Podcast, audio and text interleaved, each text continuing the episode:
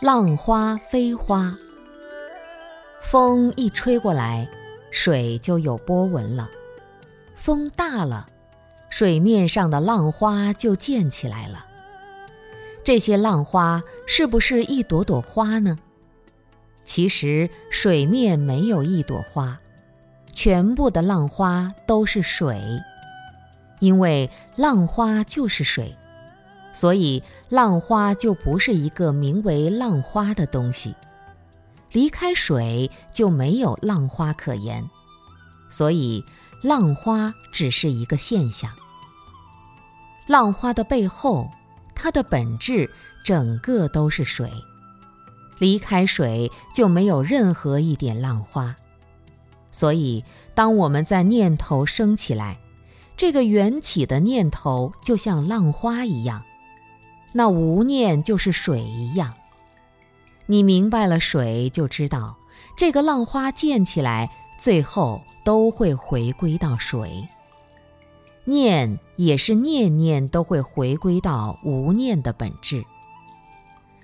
看到浪花就看到水，看到念头就看到无念，无念是真如，才是我们真正的本质。然后真如它又可以随缘起应万机，所以没有念的时候，看到自己一个念头都没有。我们有时候觉得无念挺好的，一个念头都不想来。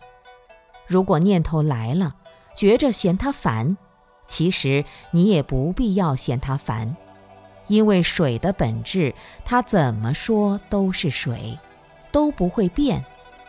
所以风怎么吹，把水吹成浪花也好，吹成波纹也好，吹成什么其他也好，水还是水，水的本质不会变。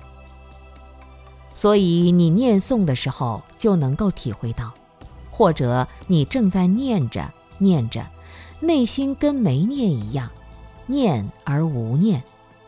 那没有念呢？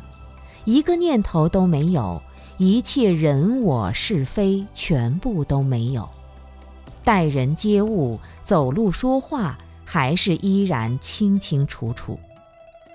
这是需要实修达到的一个境界，也不是嘴巴说说就可以了。